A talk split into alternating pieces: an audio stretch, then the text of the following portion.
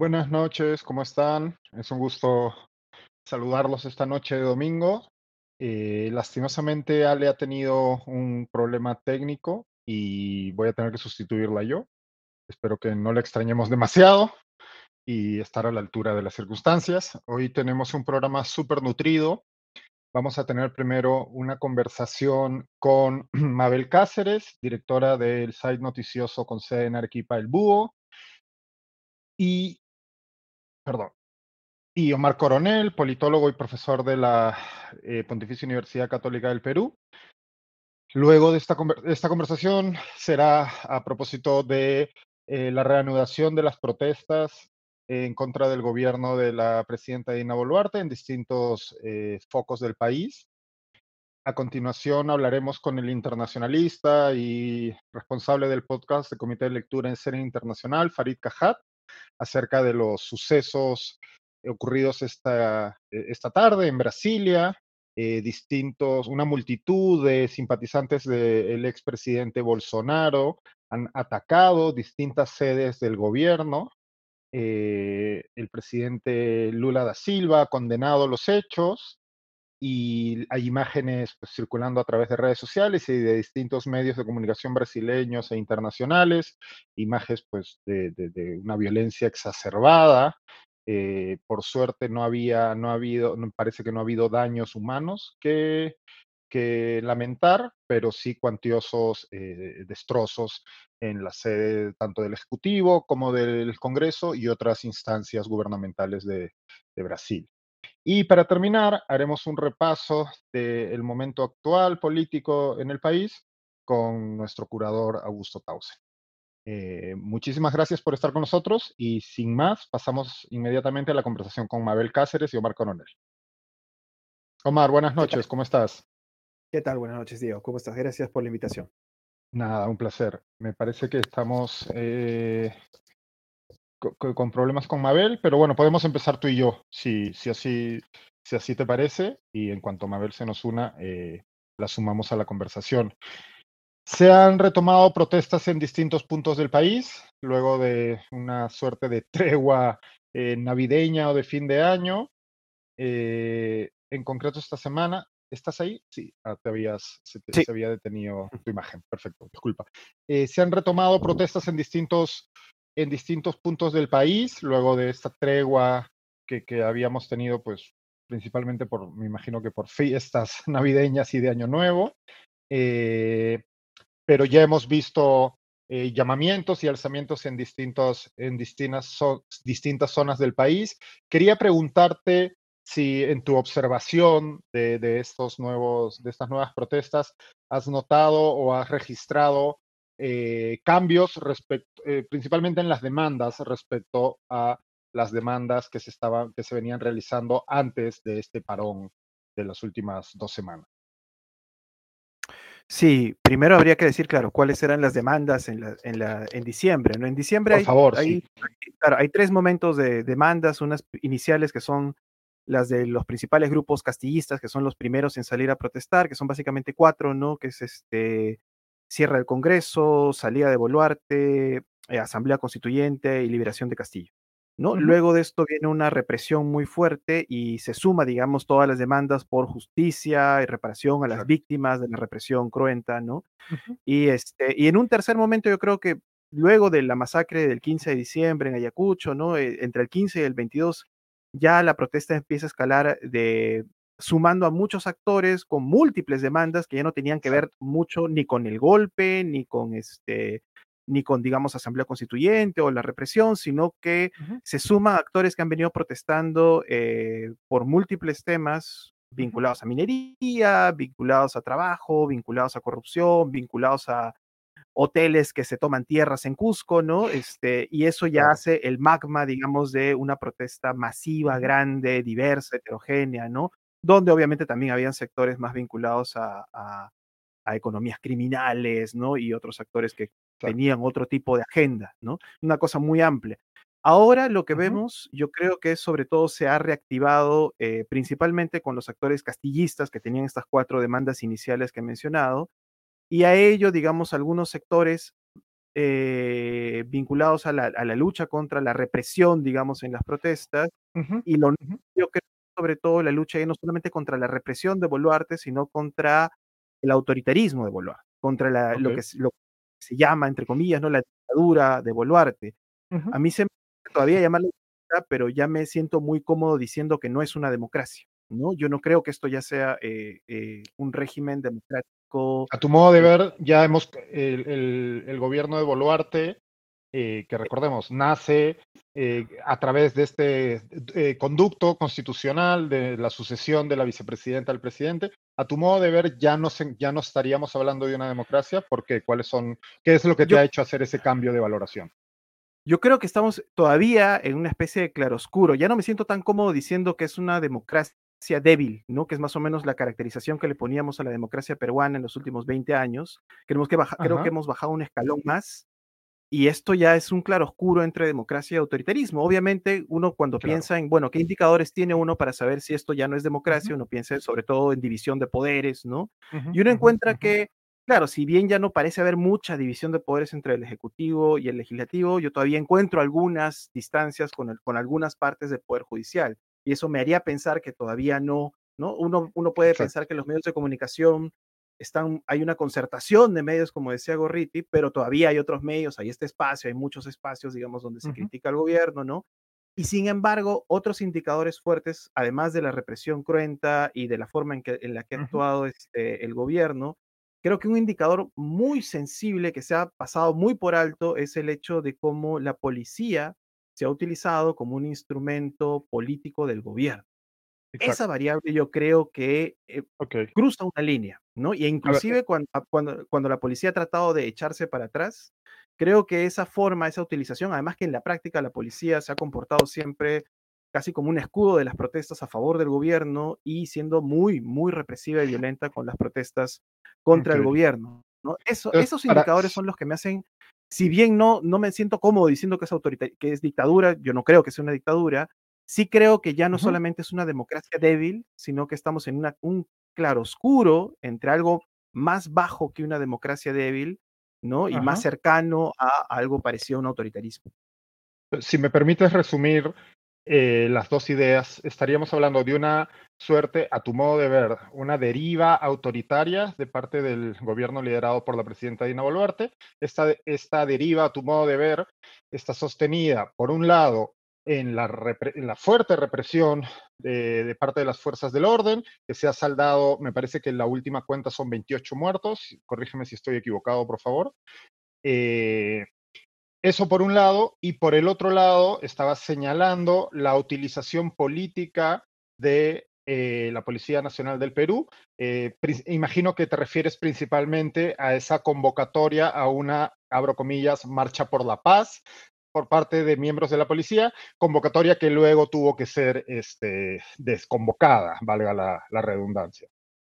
Y creo que es importante esa, esa, ese, ese, ese irse para atrás, ¿no? O sea, eso como que hace dar cuenta que en algún momento, en algún lado del gobierno, alguien le ha hecho entrar en razón al ministro del Interior y le han dicho, oye, eso, ese es el paso, digamos, a, que claramente todos los indicadores nos pongan como algo más cercano a una dictadura o un autoritarismo, ¿no?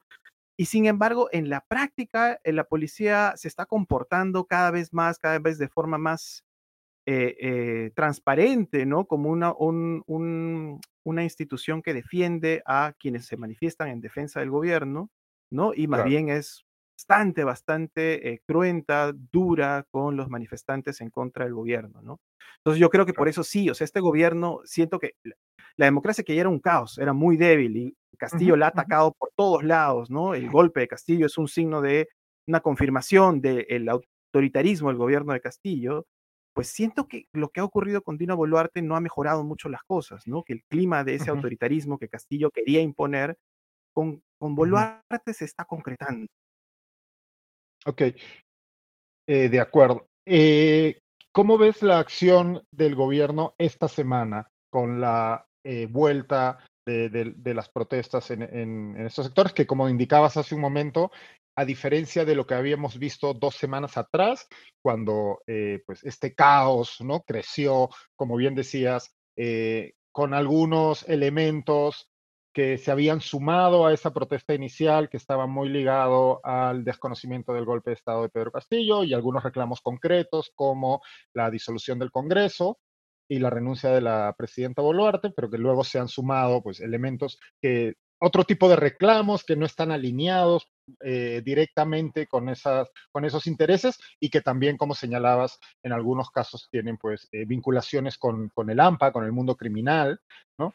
Eh, pero ahora que hemos vuelto, que han vuelto estas, estas protestas, que se han concentrado, se han vuelto a concentrar, digamos, en ese cerco inicial, eh, ¿cómo ves la respuesta del, gobierno? Leía hoy, no sé si lo viste, una entrevista en el diario El Comercio al jefe del, jefe del gabinete técnico de la presidencia, el señor Raúl Molina Martínez, ¿no? que entiendo que así es descrito en, esta, en este artículo de prensa y también por otras personas, como probablemente la persona con más llegada, con más ascendencia eh, dentro del gobierno de la presidenta Boluarte.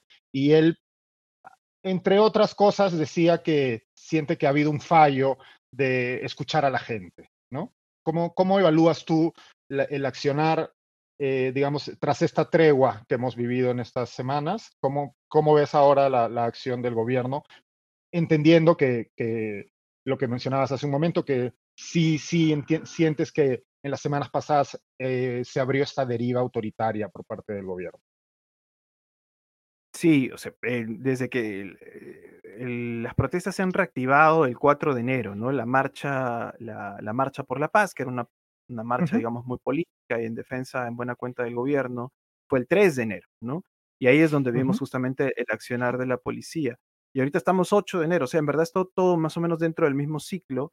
Lo que, lo que veo es que sí, efectivamente, eh, así como el gobierno retrocede ¿no? en esta politización de, la policía, al menos de forma declarativa, en la práctica permanece siendo bastante, eh, bastante dura, ¿no? Y sin embargo, sí es, sí es claro que hay, hay una cierta orden de no ser tan cruentos como en diciembre. ¿no? Yo me acuerdo, o sea, entre el 15 y el 22 de diciembre la policía ha actuado de una manera brutal, como actúan las policías en autoritarismos, no en democracias, ¿no?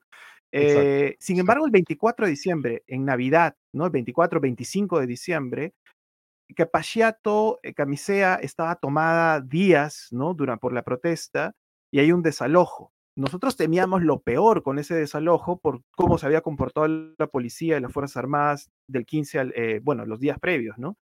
Eh, y sin embargo, si bien hubo, hubo un par de heridos hasta, hasta si mal no recuerdo, no fue un, retiro este, violento, necesariamente violento, cruento, ¿no? Lo cual demostraba en verdad que la policía y las Fuerzas Armadas cuando tienen capacidad para hacer las cosas bien o en todo caso hacer minimizar el costo de vida, ¿no? Eh, el costo, digamos, de, la liberación, en, este caso de una, de una, de una empresa estratégica, ¿no? Eh, eso da cuenta de que efectivamente había, un cierto cambio, ¿no? Y efectivamente ha sido menos, ya no ha sido ya no ha sido tan cruenta la represión en esta, en esta segunda etapa de las protestas, ¿no? Pero ha seguido siendo bastante autoritaria, bastante represiva, bastante injusta. Se ha detenido a, manifestantes en el centro de Lima que no tenían nada que ver, ¿no? Se ha terruqueado, digamos, a gente que estaba simplemente tratando de ayudar a los, este, a los manifestantes, ¿no? Este, esto, esto último que mencionas desde la prensa, desde la prensa, no desde el gobierno, ¿no? Este, el desde la prensa, con, con algunos actores, digamos, pertenecientes al gobierno que este, ah, eh, repostean o, digamos, siguen esta línea, digamos, de, investigación y, narrativa, ¿no? Este, y bueno, tenemos estos ternas encubiertos que cada vez se descubre más, gente que va eh, sembrando cosas dentro de los manifestantes, ¿no? Entonces, es menos cruenta, pero sigue siendo, digamos, una represión eh, y una, una actitud contra los manifestantes bastante eh, autoritaria, ¿no? Lo cual ha hecho justamente que los manifestantes también gane, ganen posición los actores más radicales, ¿no? Los, los radicales que decían, este gobierno va a ser así, va a ser autoritario, va a instrumentalizar las instituciones, no va a haber división de poderes. Bueno, esos actores radicales son los que han, digamos, se han posicionado más en muchas organizaciones ahora, gracias. Sí, digamos que la, respuesta, la respuesta inicial del gobierno le ha permitido a sectores radicales dentro de la propuesta erigirse en voceros y señalar, ¿no? Pues yo les dije, ¿no? Y en efecto, el gobierno. Te dejo solo con una idea. Eh, me dicen que Mabel ya está también. Vamos a darle paso. Eh, y pasamos a hablar también de esto. Más que entiendo y tu, tu análisis acerca de esta deriva autoritaria y cierto espíritu autoritario en el gobierno, pero así como estábamos hablando antes de una democracia débil, me parecería que estaríamos hablando por la manera en que responde el gobierno y por también su ver y también por las expresiones o declaraciones de algunos de sus miembros, empezando por la propia Dina Boluarte. si existe esa deriva autoritaria eh, que tú señalas, sería también una deriva, un autoritarismo extremadamente débil, ¿no? Casi, digamos, arrinconado en cierto sentido, ¿no? incongruente, ¿no? O sea, todavía no es, eh, gracias a Dios, no es este, digamos, un autoritarismo decidido, ¿no? Abierto, que tiene, digamos, todo, en parte porque hay todavía muchos espacios en la sociedad civil, ¿no? Tanto en múltiples eh, áreas de la sociedad civil que le hacen el freno, ¿no? Yo creo que hay sectores también institucionales dentro de eh, la clase política que también desincentivan este tipo de prácticas, ¿no? Y por eso yo no me siento cómodo tampoco llamando a esto una dictadura o un autoritarismo a secas, ¿no? O sea, lo que siento es eso, que estamos en un espacio de, de, claroscuro, donde ya, no se siente uno cómodo diciendo simplemente es una democracia débil, pero tampoco, ¿no? Diciendo que ya estamos en, en, en, un autoritarismo competitivo, por ejemplo, ¿no? No creo que todavía estemos en ese nivel, pero sí que este, no se puede seguir diciendo simplemente que es una democracia débil o vaciada de contenido. Vamos a dejar esa idea ahí para introducir a Mabel. Mabel, ¿cómo estás? Buenas noches, muchísimas gracias por atendernos. ¿Nos escuchas Hola Diego, buenas noches, Omar. Muchas, mucho gusto de estar con ustedes. Un placer, Mabel. Mabel, estábamos conversando con Omar respecto a digamos, este eh, reinicio de las protestas que ha, habido esta semana, el 4 de enero es la fecha ¿no? clave tras pues, la pausa por fin de año, de fin de año. Eh, queríamos saber que nos queríamos que nos cuentes tú, estando en Arequipa, cómo se están viendo las cosas desde, desde el terreno, qué, en, qué, en qué situación se encuentra este rebrote de protestas, quiénes son los actores que están eh, liderando estas protestas. Si eh, analizábamos hace un momento también con Omar si había habido algún tipo, algún cambio o evolución en las demandas de estas protestas, por favor, te dejo, te, brindo el set para que puedas explicarnos cómo, cómo se está viviendo en Arequipa. Bien, en Arequipa, eh, como en otras regiones del país, la protesta ha ido menguando lo que no quiere decir desde mi punto de vista que vaya a finalizar, sino que em, hay una mm, costumbre, diremos así, eh, en otro tipo de protestas, de prepararse para una protesta larga. Eh, esto es, no es algo que va a solucionarse. El gobierno eh, claramente ha dicho y el Congreso están en una posición de eh, no, no ceder, digamos, en estas demandas que son la renuncia de Dina Boluarte, el cierre del Congreso, es una forma de decirlo, ¿no? Pero se refieren en verdad a que haya una nueva elección muy pronto. Y mm, se, se ve que eso no, no es inmediato, pero eso no significa que la protesta eh, vaya a detenerse. Sí va a menguar porque de hecho, hay sectores productivos que no se han sumado, mercados, por ejemplo. Sin embargo, ellos este, tienen sus asambleas y dicen, vamos a apoyar el día miércoles, el jueves, viernes no, el sábado hasta cierto punto, cosas así, ¿no? Pero ahorita la protesta se ha centrado en Puno. Y ayer sábado la ciudad de Juliaca, principalmente, ha amanecido totalmente paralizada. No ha abierto ni un mercado, ni un comercio, nada. Juliaca es una ciudad eminentemente comercial. ¿Qué ha pasado? Pues hay un acuerdo de la llamada Nación Aymara de eh, radicalizar el paro y hoy también Juliaca prácticamente no, no ha operado como acostumbra Y eso es una, una cosa, una situación para mí inédita, eh, pero lo que me extraña es que es, este hecho no ha, no ha sido reportado prácticamente en ningún medio de comunicación, solo el Diario de la República está informando lo que está pasando, pero para otros no existe.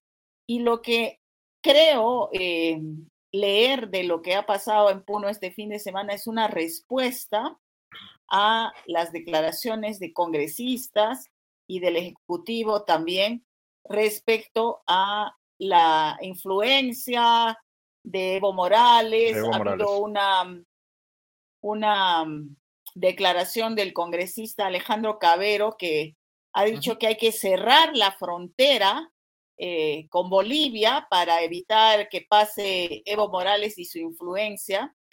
Y en una sociedad o comunidad como la Aymara, que claramente eh, se identifica plenamente con su propia comunidad al otro lado de la frontera, ¿no es cierto?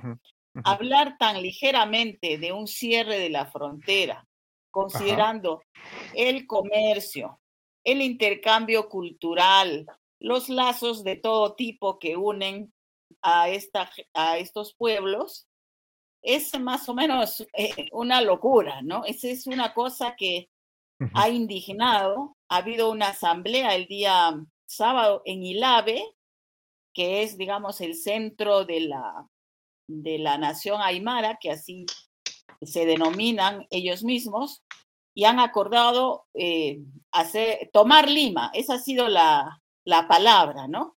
Y se van con 30.000 aymaras, según dicen, rumbo a Lima y ya tienen la logística. Bueno, es lo que han anunciado, ¿no? No, no sabemos exactamente Mabel, déjame cuánto de esto se haga, pero lo que hay es una gran indignación por la falta de comprensión desde Lima de lo que ocurre y la intención de tomar decisiones, ¿no? Aparte del terruqueo, eso, digamos, ya, ya más o menos este, ya es común, pero lo último que se está diciendo sobre lo que podría impactar en sus vidas, ¿no? Claro. De manera tan ligera, digo yo, sí ha causado mucha indignación. Esa, para, para, tenerlo claro y que nuestros espectadores lo tengan claro también, porque como bien señalabas hace un momento, no hay demasiados reportes en medios sobre lo que estaba ocurriendo en Juliaca, por ejemplo. A tu modo de ver, esta este, este suerte de paro, en, al menos en la vida comercial de Juliaca en estos últimos días, responde directamente a estas palabras eh, del congresista Alejandro Cabero y a y de otros congresistas que quizás no lo hayan dicho de manera tan tajante, pero eh, culpabilizando a el expresidente boliviano Evo Morales y su injerencia en el Perú por eh, la situación en que se encuentra el país. Esto es así, esa, es la esa ha sido la respuesta. Eh, sí, en verdad sí. Y, mm, por ejemplo, otro, otro congresista que habló fue Jorge Montoya, en el mismo sentido, ¿no? De desconocer y negar que hay una cultura común entre estos pueblos y la propia figura de Evo Morales eh, no, digamos, eh, no es 100% unánime su reconocimiento, pero sí hay un amplio sector en Puno que tiene mucha em, eh, es, muy afecto a Evo Morales por el hecho. Hay una ascendencia del MAS así es. Incluso hay, hay un movimiento político que se llama MAS, igual que el partido de, Evo Morales en, en, Bolivia.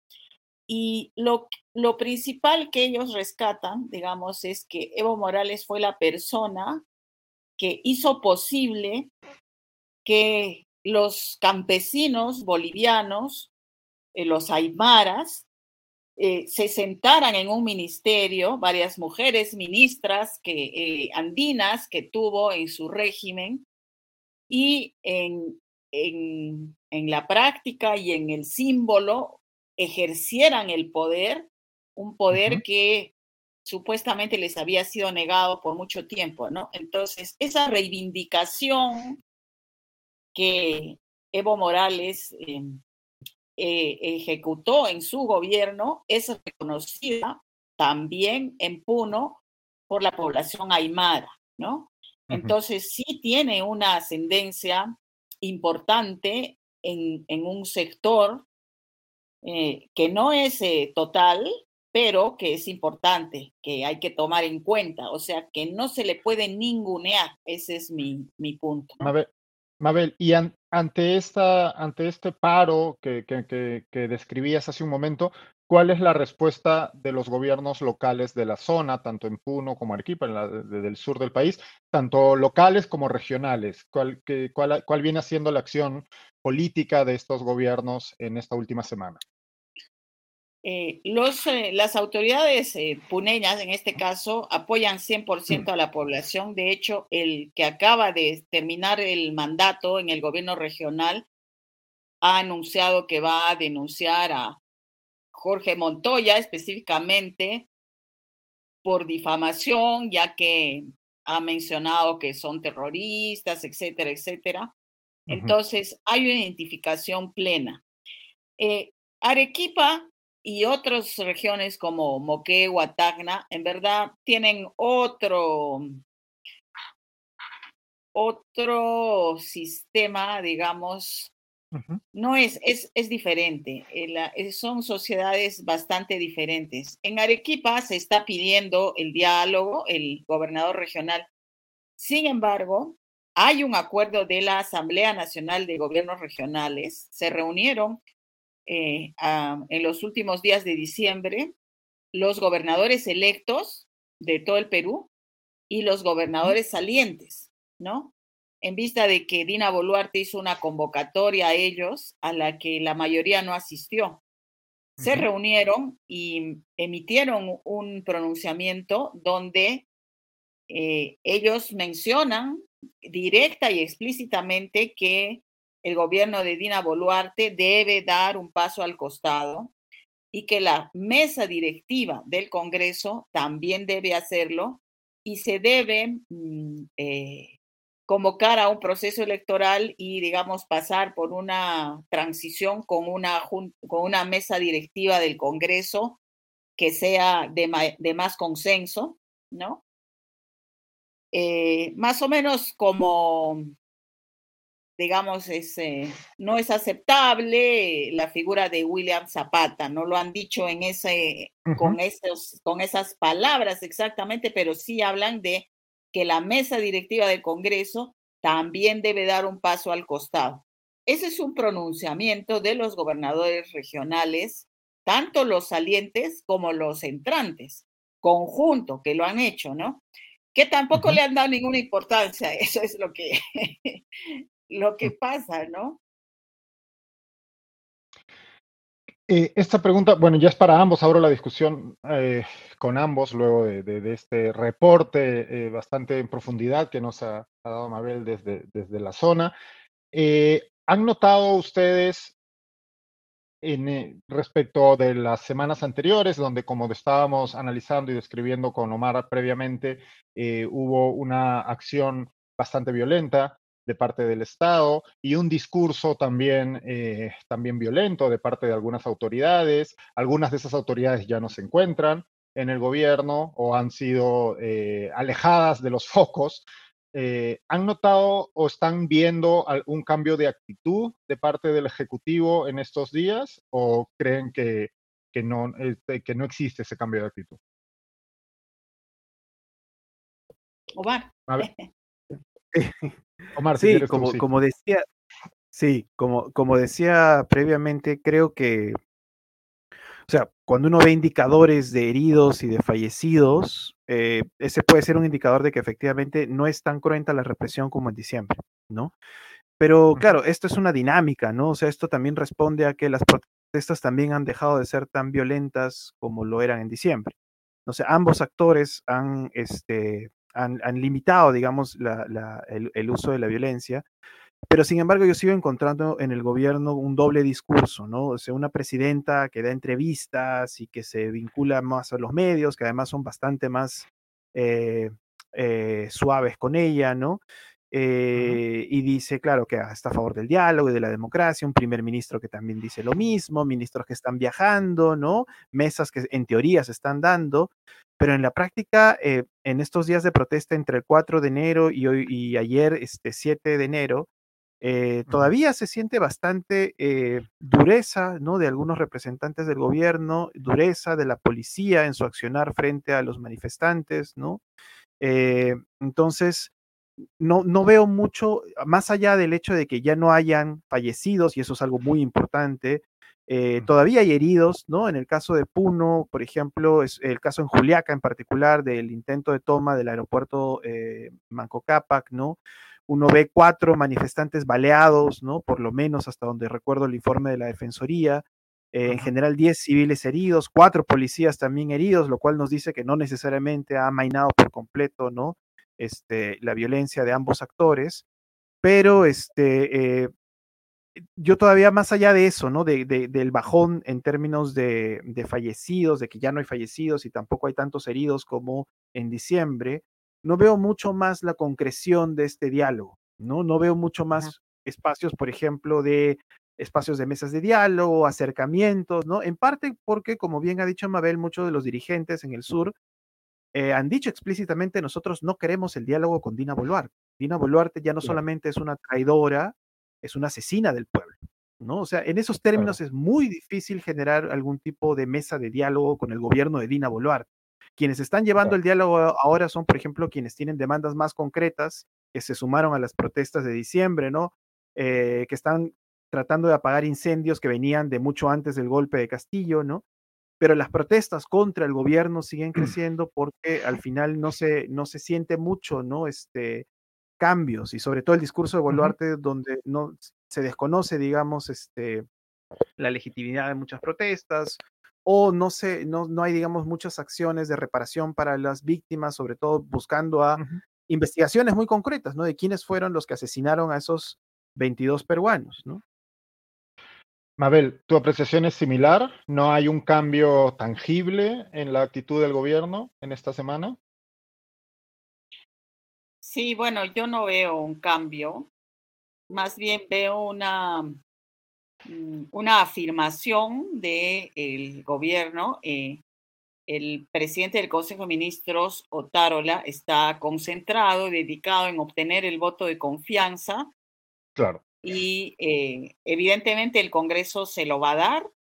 Sí, no parece que sea un eh, reto eso, precisamente. Sí, bueno, este claro, pero deben haber negociaciones de por medio, ¿no? Que sabemos que es así, sobre para otorgar este voto, en fin. Pero yo veo que este, eso es como un universo paralelo y las protestas están en, digamos, en el patio de atrás y confían en que las van a controlar y tal, lo cual no creo que vaya a pasar.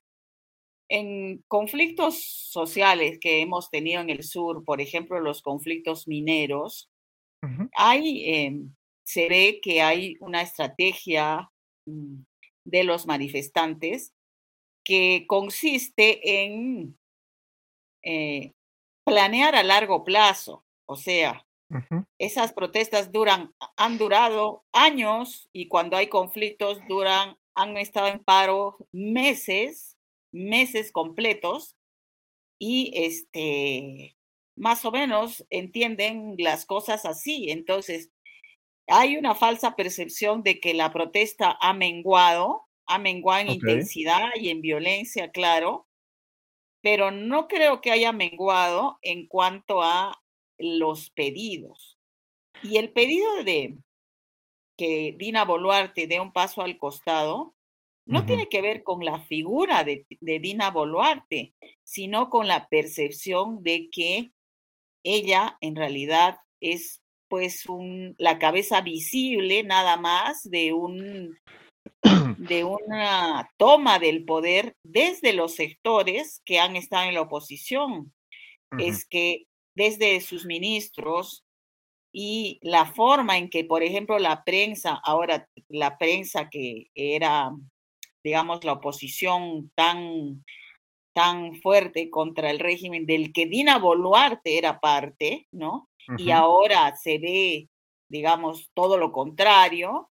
Entonces, eh, la percepción es que Dina Boluarte es una, digamos, un, una figura que está ahí, pero el poder ya, o sea, no, no lo tiene y lo tienen los sectores que han estado buscando la vacancia, ¿no? Yo, yo ahí tengo una... de hablar de Pedro Castillo, que quieren que regrese, yo no creo que eso ya tenga ninguna importancia, sino la percepción de que ese sector que no ganó la elección, que habló de un fraude, que siempre este, ha buscado desde el Congreso manejar asuntos estratégicos, ahora está también en el Ejecutivo a través de Dina Boluarte, ¿no?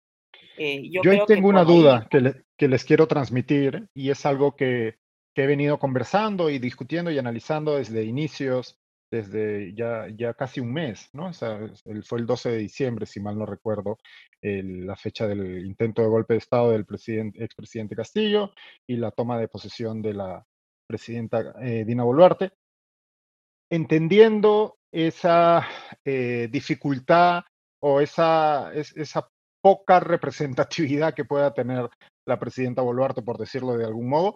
Esto es percibido, como bien explicaba Mabel, por algunos sectores directamente como ilegitimidad, ¿no? Se le considera una presidenta ilegítima, pese a haber accedido al poder a través de un cauce constitucional.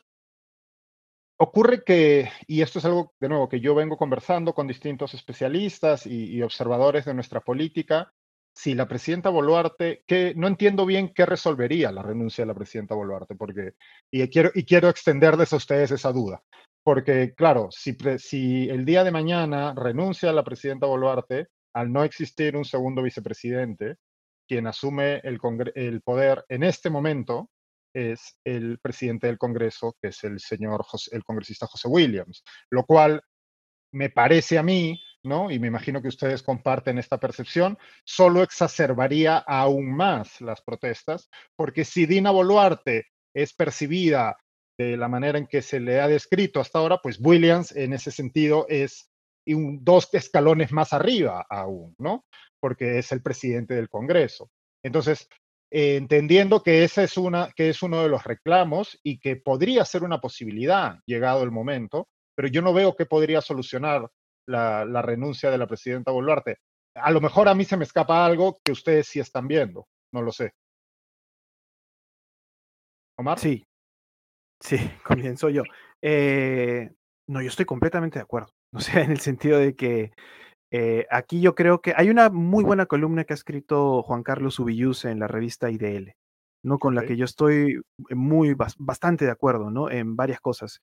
Una de ellas es en que yo creo que muchos manifestantes, sobre todo los más politizados, eh, tienen en mente eh, el camino, como Ubillus creo que le llama el camino Sagasti, ¿no?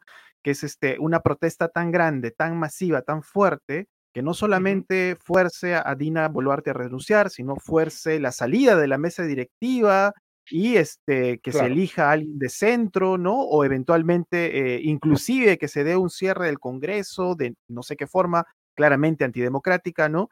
Y que esto lleve a, algún tipo de transición novedosa. ¿no? O sea, hay, una, creo que ahí hay una sobrevaloración de la fuerza que puede llegar a tener esta protesta. Porque, un poco de wishful thinking yo, la comparo con ese razonamiento.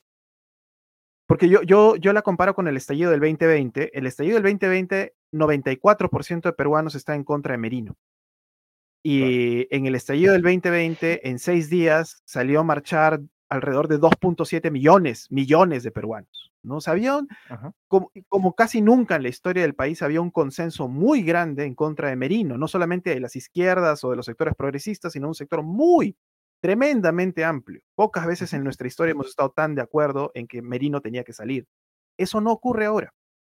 No ocurre ahora y por eso yo creo que hay esa un sobredimensionamiento de la capacidad de la protesta sobre, y por eso la, percepción de que se puede efectivamente sacar a Dina Boluarte, se puede, digamos, cambiar la mesa directiva y poner a alguien de centro o generar algún otro tipo creativo de transición que yo no creo que vaya a llegar, ¿no? Y por eso yo creo que es importante es, era y es y va a tener que ser importante el liderazgo responsable de dirigentes sociales y dirigentes políticos que planteen soluciones un poco más realistas, ¿no? Lo malo es que estamos ya en un momento donde es muy difícil cambiar esa, esa, esa demanda. O sea, la demanda muy concreta ahora para la gente que siente como, que, la gente que siente a los muertos como sus muertos, ¿no? Que lamentablemente en este país no somos todos, ¿no? Eh, eh, pero hay gente, la gente que siente realmente a estos muertos como sus muertos no, no tolera pues la figura de Dina Boluarte y no la va a tolerar.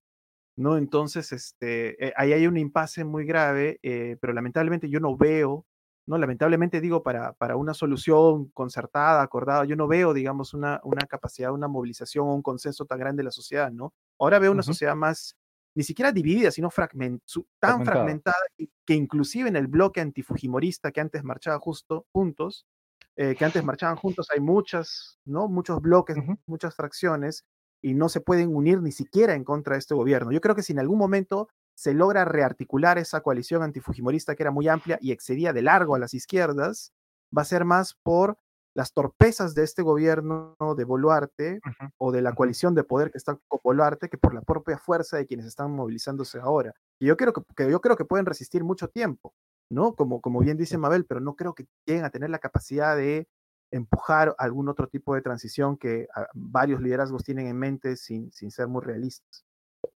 Claro, y en ese escenario, y antes de, de pasar a Mabel, y en ese escenario, esa, digamos, esa reconstrucción de esa de, esa carpa grande que, se, que se formó en el año 2020, claro, eso no ocurriría sin hecho, eventos traumáticos para el país en este momento. ¿no? Entonces tampoco, tampoco sería deseable en ese sentido, lastimosamente. Y lo doloroso es que ya ocurrió un evento traumático, en el sentido de que... No, quiero decir, sin, eventos más sin más eventos traumáticos de los que hemos vivido en, en el último mes. ¿no? Sí, es que también hay un tema eh, cualitativamente bien doloroso, ¿no? Que es el tema de las muertes más cercanas que se han sentido cuando la represión brutal, el epicentro fue Lima, a que cuando la represión brutal, el epicentro es la tierra de toda mi familia, que es Ayacucho, o es Puno, o es Arequipa, o es Andahuayla, ¿no? Entonces, ese es el tema. En nuestro país es lo que, se, ve, lo que está hiriendo, de manera distinta, sí. Claro, y eso es lo que está hiriendo mucho a la coalición que podría hacerle frente a, un, a, un, a este gobierno, ¿no? A esta coalición de poder. Va a ser bien difícil que esa coalición se vuelva a armar ahora que muchos se sienten traicionados, ¿no? Por sus aliados con los que han marchado estos 20 años, que no se han condolido con sus pérdidas. Claro. Mabel, ¿tú crees, retomando el inicio de, esta, de, esta, de, esta, de este bloque, ¿tú crees que con, como hay como eh, en línea con el reclamo de algunos sectores, ¿crees que la, la renuncia de la presidenta Boluarte eh, abriría alguna solución? ¿Plantearía algún tipo de solución? ¿O estás más en línea con lo que hemos comentado Mario en este momento? Bueno, no hay solución, eh, ni con la renuncia de Dina ni sin ella. A ver, el tema es que la población, el ciudadano de a pie, digamos, no hace ese tipo de cálculos a ver qué pasaría si es constitucional, si es legal cerrar el Congreso. O sea, digamos que esa masa que, eh, que sale a manifestar furiosa, está furiosa primero contra el Congreso, primero contra el Congreso, segundo contra Dina Boluarte, porque eh, es claro para ellos la alianza, el acuerdo, el cogobierno más o menos que hay entre ese sector del Congreso y, y Dina Boluarte, ¿no? Entonces, claro, piden que se vayan todos. Entonces, cuando uno dice ese, ese pedido que se vayan todos, pues es, ese, no, no están pensando en, bueno, ¿quién va a quedar? ¿Quién va a quedar para gobernar? ¿Cómo hacemos una elección, una transición? ¿No? Ahora, los dirigentes eh, y los sectores políticos, digamos, que pueden hacer e, esa, esa, ese cálculo, ese, pueden tener esa reflexión como los gobernadores regionales que mencioné al inicio, ¿no? Sí lo están haciendo y sí ven pues que, no, o sea, no es un tema de que se vayan todos y qué queda, ¿no? Eh, hay que pensar en una transición.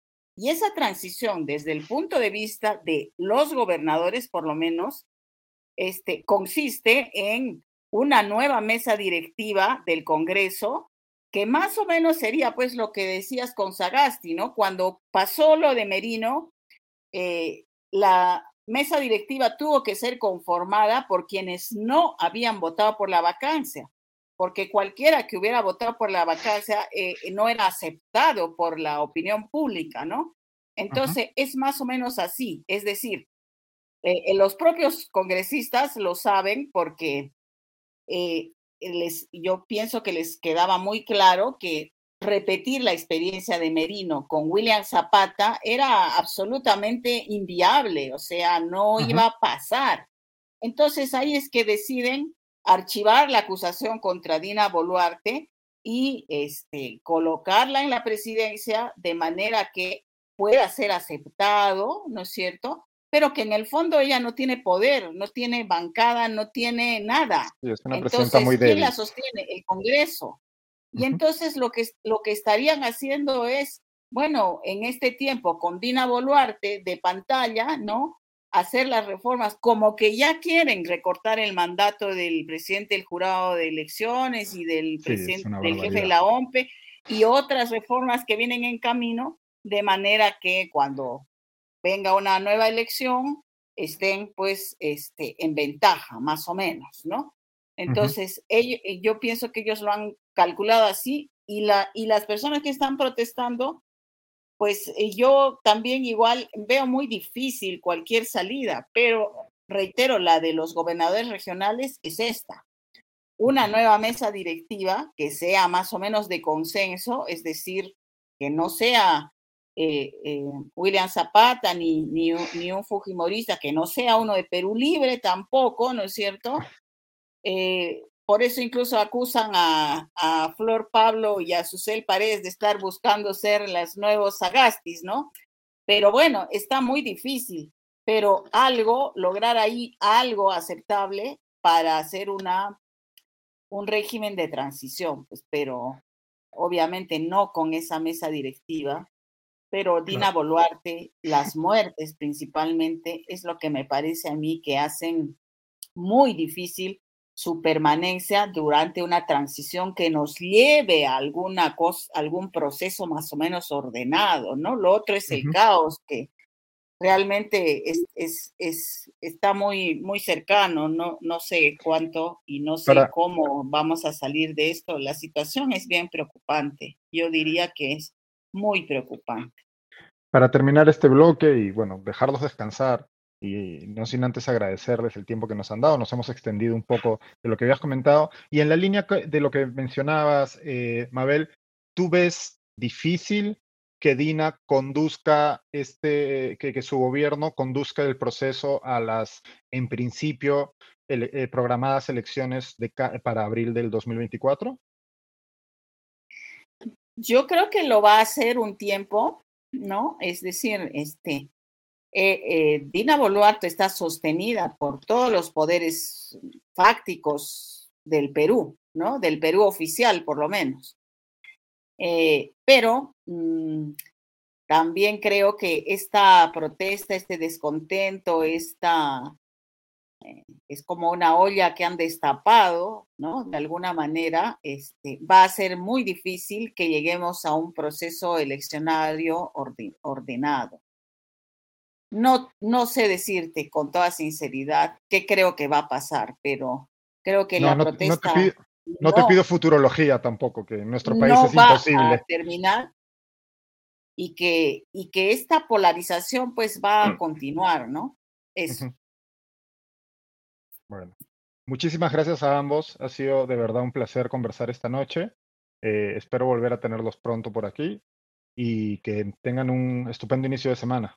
Les mando un abrazo fuerte. Ya estamos en contacto. Muchas gracias, un placer. Igualmente, un placer. Gracias a ambos. Nos vemos. A continuación estaremos con nuestro curador principal, Augusto Tausen, para comentar la, actualidad política del momento, eh, abrir un poco el foco y tener una mirada más amplia de cómo, cómo empezamos este inicio de año 2023 en el país. No sé si ya está Augusto conectado. ¿Qué tal, Augusto? Buenas, buenas noches, ¿cómo estás? Feliz año. Feliz año, Diego. Eh, aquí, eh, escuchando interesado los comentarios que han hecho Mabel y, Omar, que eh, creo que nos pintan un poquito lo complejo que va a ser este año, pero por supuesto hay mucho que profundizar en distintos ámbitos, este, porque va a ser un año indudablemente movido, ¿no? Sí, dejamos un año particularmente movido, si se le puede llamar así, eh, teniendo en cuenta que está enmarcado en los últimos seis años de larga crisis política que vive el país, pero pues se nos plantea por delante uno que con casi toda seguridad va a ser incluso más movido, ¿no? Un gobierno relativamente débil que carga a su, a su espalda con una serie de muertos en protestas, eh, protestas que, como explicaba Mabel en este momento, parecen haberse, eh, parecen haber menguado, pero que a la vez suponen una suerte de calma chicha. Eso puede volver a puede volver a estallar en breve. Nos hablaba de este hecho poco reportado en otros medios, de este, esta suerte de paro comercial que se está viviendo en la ciudad de Juliaca, en donde eh, los comerciantes y negocios han, detenido sus actividades en protesta a los dichos de algunos políticos desde Lima, ¿no? Y bueno, tenemos un gobierno débil y un Congreso que también, hay que decirlo, está intentando contrabandear algunas reformas que no parecen estar este, ideadas con el bienestar de la mayoría de los peruanos o de todos los peruanos en, en su origen, ¿no? ¿Cómo ves tú qué, nos, qué, podemos esperar para, para 2023 en el, en el plano político? Luego, si quieres, ya entro con preguntas más específicas. Es, es, es bien difícil imaginar, eh, digamos, eh, vislumbrar una suerte de luz al final del túnel, ¿no? Porque, claro, eh, hay una sensación de insatisfacción muy fuerte hacia los políticos, ¿no es cierto? de, de, distintos eh, espacios, digamos, de, del espectro político, pero sin embargo no hay, no hay donde mirar eh, que a uno le pueda dar algo de esperanza, ¿no es cierto? Porque finalmente lo que la gente está pidiendo principalmente, eh, para ponerlo en sencillo, es un cambio de elenco, ¿no es cierto? Este, que se manifiesta de distintas formas, unas constitucionales y otras no, ¿no? Lo hemos conversado antes, ¿no? Pero la gente está pidiendo nuevo elenco de políticos que sea mejor a lo que tenemos hoy, ¿no? Por eso, que al menos le planteen la esperanza de salidas que no se contemplan con, este, con el reparto que tenemos en este momento. Y, a mí me parece, me parece bueno verlo así, ¿no? Porque en, esta discusión que tenemos alrededor del tema del cambio constitucional, ¿no es cierto? Con, con algunas personas diciendo que estamos en un momento constituyente y otras personas diciendo que estamos en un momento eh, destituyente, ¿no es cierto? Lo importante sería que estuviéramos en un momento instituyente, ¿no? Me parece que en una entrevista de Fernando eh, Vivas, no recuerdo quién, ah, eh, discutía un poquito de esto. Me parece que al, em, eh, a la persona encargada del Acuerdo Nacional, em, a Max Hernández, ¿no? porque claro, lo que tendríamos que estar viendo es cómo, cómo instituimos gente que pueda hacer un mejor trabajo en todo sentido, digamos que la gente que hemos tenido eh, desde que yo tengo uso de razón al menos, pero claramente en los últimos años que han tenido una labor políticamente muy, muy pobre, ¿no? Este, y, no se ve por dónde pueda ocurrir eso en el cortísimo plazo, porque la gente está diciendo, están manifestando toda su rabia en este pedido de, elecciones en el más breve plazo, pero no importa si la elección es el próximo mes o de acá seis meses o de acá un año, eh, no parece haber, digamos, eh, esos cuadros que, eh, nos llevarían a confiar en que lo que pueda venir va a ser mejor que lo que tenemos ahora, ¿no? Y, creo que a veces nos cuesta un poquito mirar más allá porque hay que hacer una tarea que, es difícil, ¿no? Hay que crear un nuevo, eh, eh, digamos, este, una nueva oferta política que hoy no tenemos, ¿no? Este, y, eso, y eso es complejo y no va a ocurrir de la noche a la mañana, ¿no? Aterrizando un poco, un poco más, esta semana tendremos al, al Premier eh, solicitando la confianza del Congreso. ¿Qué, perspectivas plantea? ¿Qué ves? no parece que vaya a tener problemas en obtenerla, pero ¿qué, tipo de acuerdos se pueden lograr? ¿Qué, ¿Cómo lo ves? Yo creo que no va a tener problemas en conseguir la, eh, confianza. Me, parece, y aquí em, coincido un poco con lo que decía eh, Mabel y Omar antes, me parece que la oposición, o lo que era la oposición en la fase de Castillo, ¿no es cierto?, eh, en los meses previos, eh, eh, ha sido bien torpe en tratar de atribuirse una suerte de victoria con la vacancia de Castillo. Y eso ha servido perfectamente a quienes están del otro lado para alimentar esta narrativa de que el gobierno de Dina Boluarte es en realidad o Dina Boluarte es una suerte de títere, ¿no es cierto?, de la oposición o de lo que antes era la oposición. Y yo creo que no es tan así, pero es evidente que es fácil plantearlo así por cómo se han estado dando las cosas, ¿no es cierto? Claro, digamos que da armas para caracterizarlo de esa manera, ¿no? Sin duda, ¿no? y a ella me parece que le conviene políticamente este, eh, indudablemente le conviene tener soporte en el Congreso y, en algún lado lo tiene que encontrar y naturalmente no lo va a tener en Perú Libre o Perú Bicentenario o el bloque magisterial y tal, entonces va a tener que buscarlo en otro lado y, ha escogido de momento, digamos, a las bancadas más de centro y de derecha, digamos, porque, porque de algún lado se tiene que sostener, pero, pero está, está siendo tan evidente eso que, que, que, como tú dices, le da armas a quienes quieren rápidamente calificarla como un gobierno de derecha. Yo, claro, digamos que, que, el Premier, el premier salga de una reunión con distintos congresistas fujimoristas y prácticamente dándoles una medalla a la mejor bancada, pues no, no ayuda mucho, ¿no? Esa declaración en particular fue, eh, a, mi criterio, inexplicable, ¿no? O sea, eh, eh, entiendo que cualquier político quiera, digamos, este, eh, realzar la importancia del diálogo, ¿no? Y, que encontrar un buen ánimo colaborativo, digamos, en cualquier bancada con la que se ha juntado, pero el, exceso de halago no, me parece que, fue innecesariamente provocador, ¿no? Eh, creo que fue un error bien visible de, de Otárola y además no lo necesitaba, creo, porque no, no es que su voto de confianza haya dependido de, de esa Claro, no, no, no, no, ni siquiera como estrategia política tenía sentido, ¿no? Más bien al contrario, era era poco inteligente como estrategia política porque le brindaba armas a sus enemigos políticos, ¿no? Que son quienes están dispuestos a hacer todo lo posible para frustrar su labor. Y lo otro es que los que, los que hoy son sus aliados coyunturales no lo van a hacer más que por un tiempo, ¿no? Porque eh, este, año, este año es un año electoral. Todo el mundo espera, por supuesto, que se confirme en la segunda votación el adelanto de elecciones.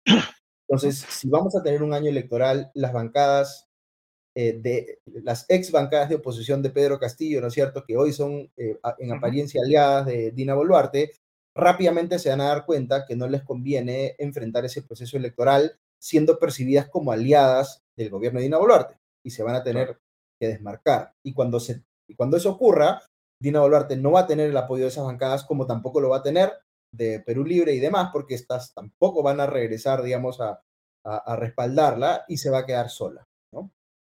Eh, y ahí es, eh, eh, digamos, donde va a tener que recurrir a alguna otra cosa, digamos, ¿no? Y ahí me parece que es apropiada la comparación que se hace del gobierno de Dina Boluarte con el de Martín Vizcarra, digamos, ¿no? Va a tener que tratar de echar mano a una estrategia de repente más enfocada en hacer anuncios populistas o, tratar de movilizar a la opinión pública, ¿no es cierto? Porque no, no va a tener cómo sostenerse, digamos, a punta de alianzas con el Congreso, ¿no? O no parece ser realista que ella pueda confiar en que eso va a ser así hasta el fin. Sí, sí, la verdad que eh, incluso queriendo salirse, ¿no? E intentar ver el tablero completo, eh, resulta difícil imaginar o dilucidar qué estrategia política, más allá de ese apoyo en ciertos sectores de lo que antes era la oposición, un apoyo al menos eh, en apariencia desmesurado, como estábamos describiendo, pero más allá de eso no pareciera que hubiera un norte en el gobierno de, de, Boluarte, ¿no? Sí, no, y hay que considerar también que eh, eh, nos hemos habituado tanto a ver eh, situaciones políticamente inéditas en el país que, que, ya nos parece lo, lo, lo, lo, extraño nos parece normal, ¿no? Y, y claro, no, no, hay que, no hay que dejar de ver que la situación que, enfrenta Dina Boluarte es, bien inédita también. O sea, eh, eh, eh, teóricamente ella ha salido elegida en una plancha que tenía un determinado posicionamiento político, ¿no es cierto? Y, ahora que asume el gobierno, está siendo rápidamente encasillada como si estuviese traicionando más bien a quienes fueron sus electores originales, ¿no? Este, y luego no tiene ningún, ningún respaldo en el Congreso salvo este respaldo coyuntural de quienes más bien quieren anotarse una victoria por la vacancia de Castillo, que es un respaldo, como decíamos hace un ratito, eh, circunstancial, que no necesariamente va, va, va, a persistir hacia el final, ¿no? Entonces, eh, ella está en una situación bien, bien complicada, tiene que ver cómo se las arregla, porque no tiene ninguna fortaleza intrínseca, digamos, ya ustedes conversaban en el bloque anterior lo, débil que, es su, que es su gobierno, ¿no?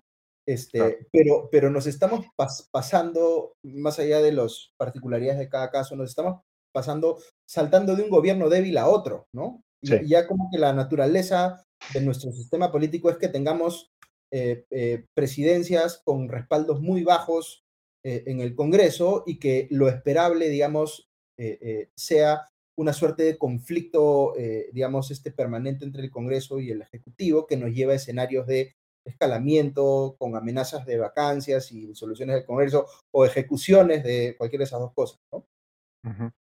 En ese tono optimista y esperanzado por el futuro, voy a tener que dejarlo. Me dicen que Farid ya está con nosotros para hablar de otro, otro escenario de rosas y miel, como lo que hemos vivido esta mañana lastimosamente en la política brasileña, que analizaremos ahora con el internacionalista Farid Caja. Mil gracias, Augusto, y estamos, hablamos en la semana.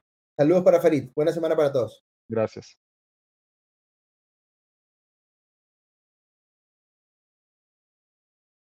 Tenemos ya a Farid.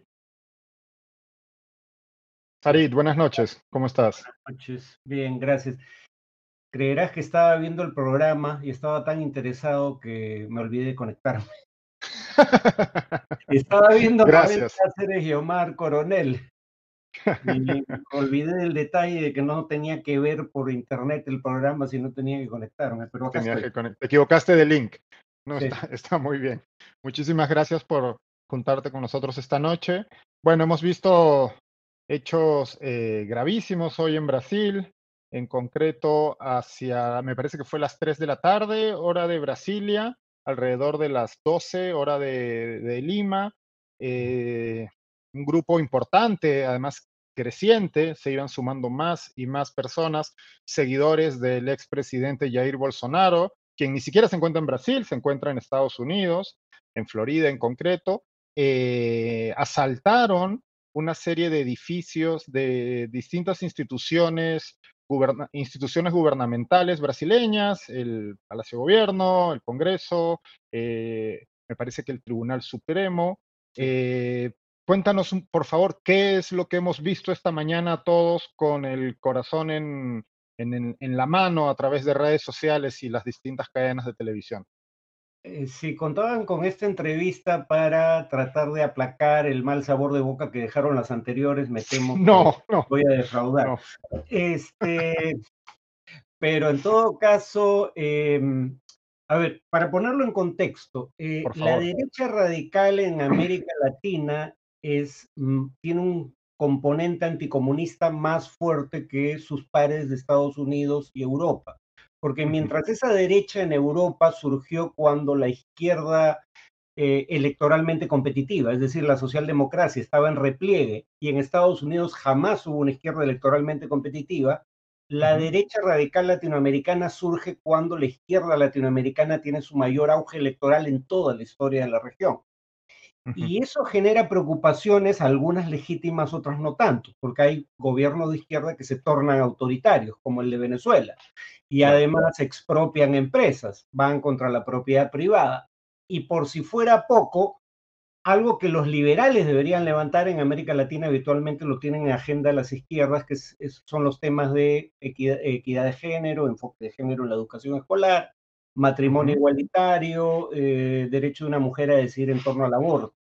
Eh, y Brasil, por alguna razón, probablemente tenga que ver con la proporción que grupos evangélicos neopentecostales tienen en, la sociedad eh, o representan en la sociedad brasileña, eso se nota con mayor fuerza. ¿no? Eh, ahí hay más gente que se autodefine de, derecha y no aceptan como legítimo el triunfo de Lula. Creen que hubo fraude, cosa que alimentó el propio Bolsonaro y aunque a diferencia de Trump, Bolsonaro ni siquiera estaba en el país y no llamó a hacer esto, eh, también es cierto que sus seguidores ya habían intentado ataques terroristas, habían quemado eh, unidades de transporte público y Bolsonaro había hecho muy poco para eh, combinarlos a desistir.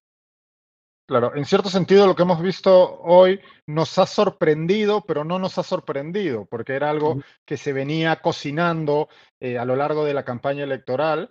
Eh, de hecho, eh, quienes siguen con, con, atención o con un poco de atención la política brasileña, se hablaba en círculos de, extrema derecha brasileña de un 6 de enero, ¿no? En alusión a la toma del Capitolio hace dos años. y bueno, casi coincide de hecho, estamos 8 de enero, han sido un homenaje dos días tardío, ¿no?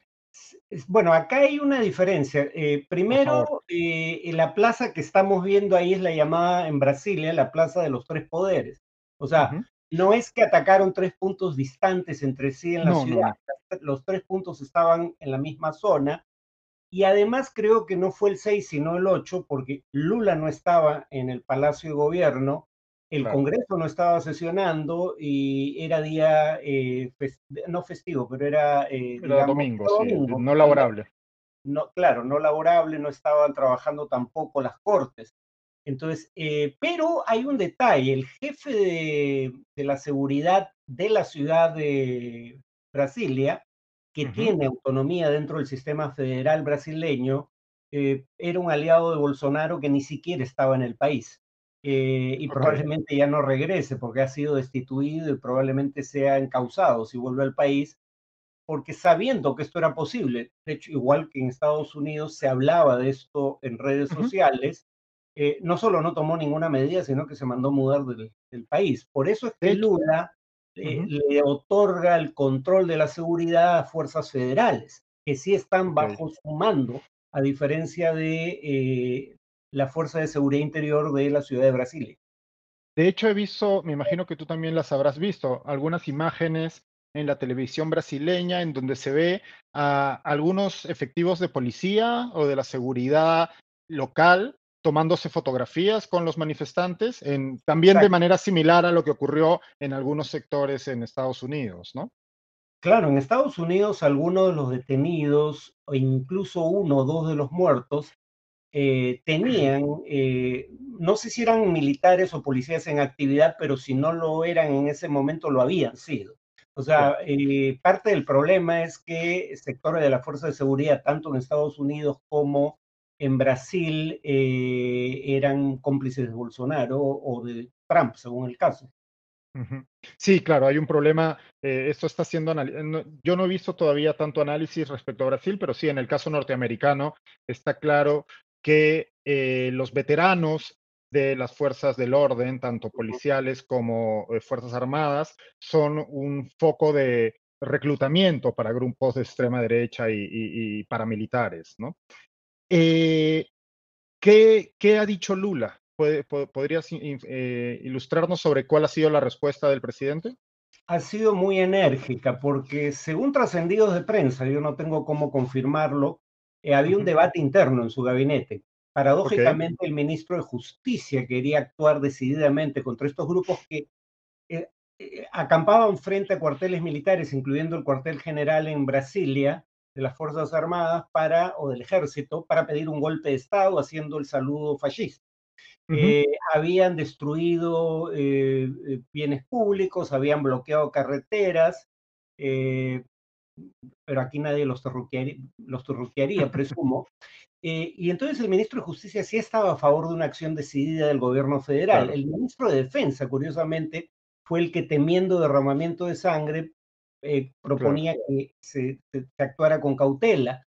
Eh, pero ahora las declaraciones de Lula han sido fuertísimas, ¿no? Los llamó fascistas, fanáticos fascistas, eh, creo que los llega a llamar, sí, los llama terroristas. terroristas, sí. Y, usa las fuerzas del gobierno federal para eh, reprimirlos y ya no se va a permitir por un determinado tiempo manifestaciones en la Plaza de los Tres Poderes. O sea, la, acción de Lula ha sido enérgica, em, pero, pero digamos, eh, por suerte parece que los militares pese a que probablemente simpaticen más con eh, Bolsonaro que con Lula, los militares han sido leales al orden constitucional. La policía es más problemática. Claro. Otro, otra diferencia con lo que ocurrió hace dos, ya, dos años en Estados Unidos es, en ese momento había un objetivo claro, que era impedir e, era impedir la sesión del Congreso que iba a eh, elegir al presidente Biden luego de la elección popular. En este caso, al, como señalabas hace un momento, el presidente Lula no se encontraba en Palacio de Gobierno. Eh, el Congreso me parece que está de vacaciones hasta febrero eh, y el otro poder, el Poder Judicial, no se encontraba en sesión porque era un día no laborable. En ese sentido, ¿cuál sería el objetivo si es que no, si es que no había nada que detener más allá de la, más allá del espectáculo, del triste espectáculo que se ha dado? ¿Cuál era el objetivo? ¿Era un golpe en la mesa? ¿Era una, una exhibición de fortaleza de parte de estos seguidores de la eh, bolsonaristas de ultraderecha? Ahora, lo que han venido pidiendo de manera consistente desde que perdió, desde el día mismo que perdió Bolsonaro, es una intervención militar. Eh, si es, si creían que esto podía propiciarla o no, no tengo cómo saberlo, pero presumo que, digamos, salvo que sea un acto meramente performativo, eh, presumo que eso era, tratar de propiciar una intervención militar a través del caos. Eh, pero, pero en todo caso, una cosa favorable a, Lula en Brasil es que eh, mientras que la derecha brasileña nunca fue, nunca estuvo unificada tras un solo partido político que a su vez Bolsonaro hubiera capturado, digamos, eso ayuda a entender que una buena parte de la derecha brasileña se haya desmarcado de lo que ha venido haciendo Bolsonaro desde el día mismo de su derrota, de una manera que no vimos en Estados Unidos respecto a Trump, no. que sigue siendo el candidato con mayor probabilidad de éxito en las primarias republicanas y sigue teniendo el mayor apoyo en las bases de, ese partido que nuclea a todos los sectores conservadores del espectro político americano. Eso creo que está jugando en favor de Lula, se, han desmarcado, se ha desmarcado de lo que acaba de ocurrir, aunque no culpan a Bolsonaro, incluso el jefe del partido por el que postuló Bolsonaro a la presidencia, el presunto Partido Liberal. Con Bolsonaro de candidato ese nombre claramente no significa nada, pero eso es algo muy común en la política brasileña y es que partidos de centro, el centrado que le llamaban, partidos de centro hacia la derecha, básicamente son como, yo diría, PP o o el partido, eh, digamos, de eh, Podemos Perú, eh, partidos transaccionales, ¿no? Son partidos que están en el Congreso para negociar cosas a cambio de su respaldo. y eso ha jugado en contra de Bolsonaro, porque claramente ya no es Bolsonaro el que, el que reparte el presupuesto. Dirías entonces, a, a propósito de esta última reflexión, que quien ha salido perdiendo hoy es Bolsonaro? Yo tiendo a creer que sí, no la derecha, porque la derecha tiene, la derecha radical tiene bases sociales importantes. Sí, es un movimiento que ha crecido en los últimos años y que excede a la figura del propio Bolsonaro. Exacto. De hecho, si uno ve eh, lo que dice una reportera de la BBC en un eh, reportaje que aparece hoy en, la página web de, ese medio, ella dice que algunos de los que están protestando dicen esto es una guerra contra el comunismo más allá de si Bolsonaro se digna liderarla o no. Pero ellos, cuando decía que el componente anticomunista era fuerte, más fuerte que con la derecha radical en otras partes, el punto es que es tan fuerte que ven fantasmas donde no los hay, ¿no? O sea, Lula ha gobernado dos veces y su gobierno puede haber sido acusado de corrupto, pero no de radical y no de autoritario. Sí, no era Hugo eh, Chávez, evidentemente. Claro, eh, pero ellos siguen peleando contra eh, molinos de viento, creyendo que lo que tienen al frente es el comunismo y algunos más bien empiezan a desmarcarse de Bolsonaro, a quien ven como alguien que en lugar de liderar el combate contra el régimen comunista, se mandó mudar a Estados Unidos. Está paseando por Florida bueno, supongo que esto, este dato es difícil, no sé, pero no sé, no sé si lo manejas o si hay alguna aproximación que hayas visto. ¿Qué porcentaje de la población brasileña eh, puede alinearse con lo que hemos visto desplegado hoy día? A ver, eh, en Brasil, primero la buena noticia. Una buena noticia tenía que haber. cuando uno ve encuestas de opinión, sobre todo el barómetro de las Américas, pero no solo esa encuesta, la mayoría de los latinoamericanos siempre se han situado en torno al centro político. Izquierda y derecha han sido fuerzas minoritarias, pero la derecha siempre ha sido, casi siempre, más importante que, la izquierda, o sea, más gente se autodefine como de derecha, eh, y el país, o uno de los países donde más gente se autodefine como de derecha es Brasil, y estamos en torno a un tercio de, los encuestados, ¿no? 32%, si mal no recuerdo. Ahora, no todo el que se autodefine de derecha probablemente es extremista, pero, pero en todo caso yo diría que a juzgar además por sus resultados electorales, obtuvo más del 40% o alrededor del 40% en primera vuelta, cuando menos un tercio podría estar cerca de las posiciones que tiene Bolsonaro. Creo que esto la ha hecho perder votantes entre gente, eh, digamos, eh, menos conservadora, pero que era incapaz de votar por Lula, por su pasado de corrupción y porque nunca hizo un mea culpa sincero, aunque sirvió pena de prisión por eh, un juicio en el que en realidad, más allá de si él es inocente o culpable, su juicio no fue justo, ¿no? Pero había gente que no podía votar por, por Lula y decidió votar en segunda vuelta por Bolsonaro. Eh, probablemente esos los haya perdido en, esta etapa postelectoral, pero yo diría que probablemente no son la mayoría de sus votantes. Te quería, para ir cerrando, quería eh, preguntarte dos cosas. Una muy concreta. Decíamos hace un momento que eh, el presidente Lula había llamado terroristas a los, a, esto, a este grupo radical que ha saltado hoy día las instituciones y leía algunos análisis en prensa brasileña y también de algún este, internacionalista peruano que tiene una connotación muy específica en la legislación brasileña nueva que, sean terroristas, que esto implicaba que podían desplegarse algún tipo de medidas más extremas de parte de, las fuerzas del orden. ¿Podrías explicarnos un poco por qué decide Lula llamarlos terroristas? Eh, bueno, lo mismo que aquí, o sea, eh, qué tipo de prerrogativas, a qué tipo de prerrogativas puede apelar el gobierno para combatirlo, ¿no? estado de excepción, puede intervenir la policía militar, aunque la policía militar no necesita estado de excepción para intervenir, pero en todo caso las Fuerzas Armadas eventualmente. Eh, diferente al caso peruano, donde cuando tú dices terrorista, quieres decir Sendero Luminoso y Movimiento sí, Tupac Amaru. Acá el terrorismo tiene nombre propio tiene que haber una organización detrás. Eh, en Brasil no se supone necesariamente que eso exista, pero uno puede remitirse, eso sí, a grupos eh, en redes sociales que hablan abiertamente de una lucha armada, en caso de ser necesario, contra el gobierno de, Lula, cosa de la que nadie habla aquí en este momento, ni siquiera el Movadef, que es el sucedáneo de Sendero Luminoso. Claro. Y para cerrar, que, bueno, Lula acaba de iniciar mandato, ¿no? Eh, este es un hecho traumático el que se ha vivido hoy. Ah, como señalabas, él ha, tenido una respuesta enérgica. Las instituciones brasileñas y buena parte de la ciudadanía brasileña se han agrupado alrededor de la defensa de la democracia y de la figura del presidente.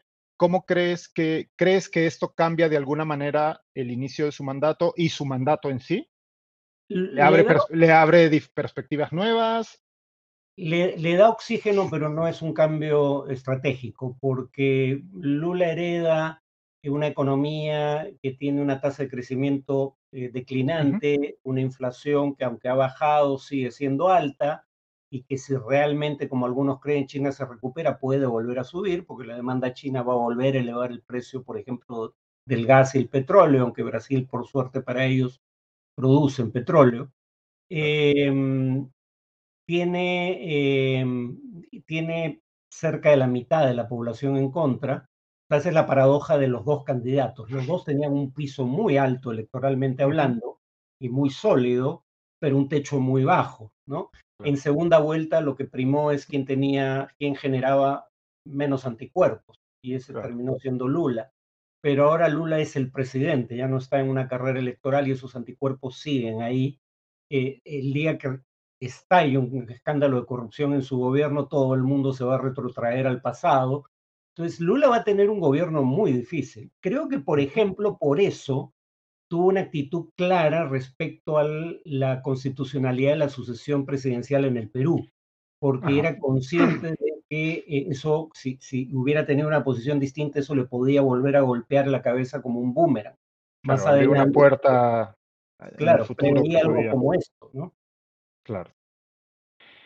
Pues sí, se, se, enfrenta ante un gobierno muy difícil y la verdad que no podía haber empezado de manera más eh, compleja con este. Eh, ¿Lo calificarías tú de intentona golpista, lo ocurrido hoy?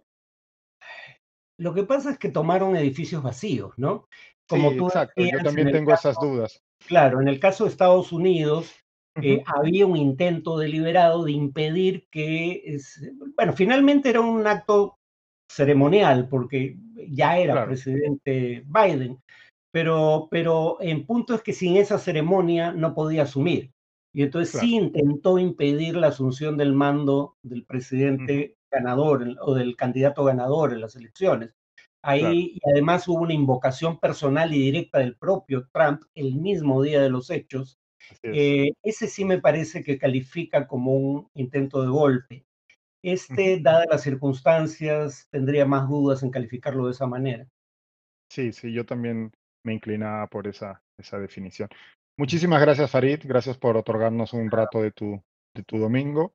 Eh, y está, seguramente tendremos más eventos que analizar en el futuro cercano. Que tengas una, una muy buena semana. Igualmente, hasta luego. Esto ha sido todo hoy con nosotros. Muchísimas gracias a quienes nos han acompañado por esta cerca de hora y media.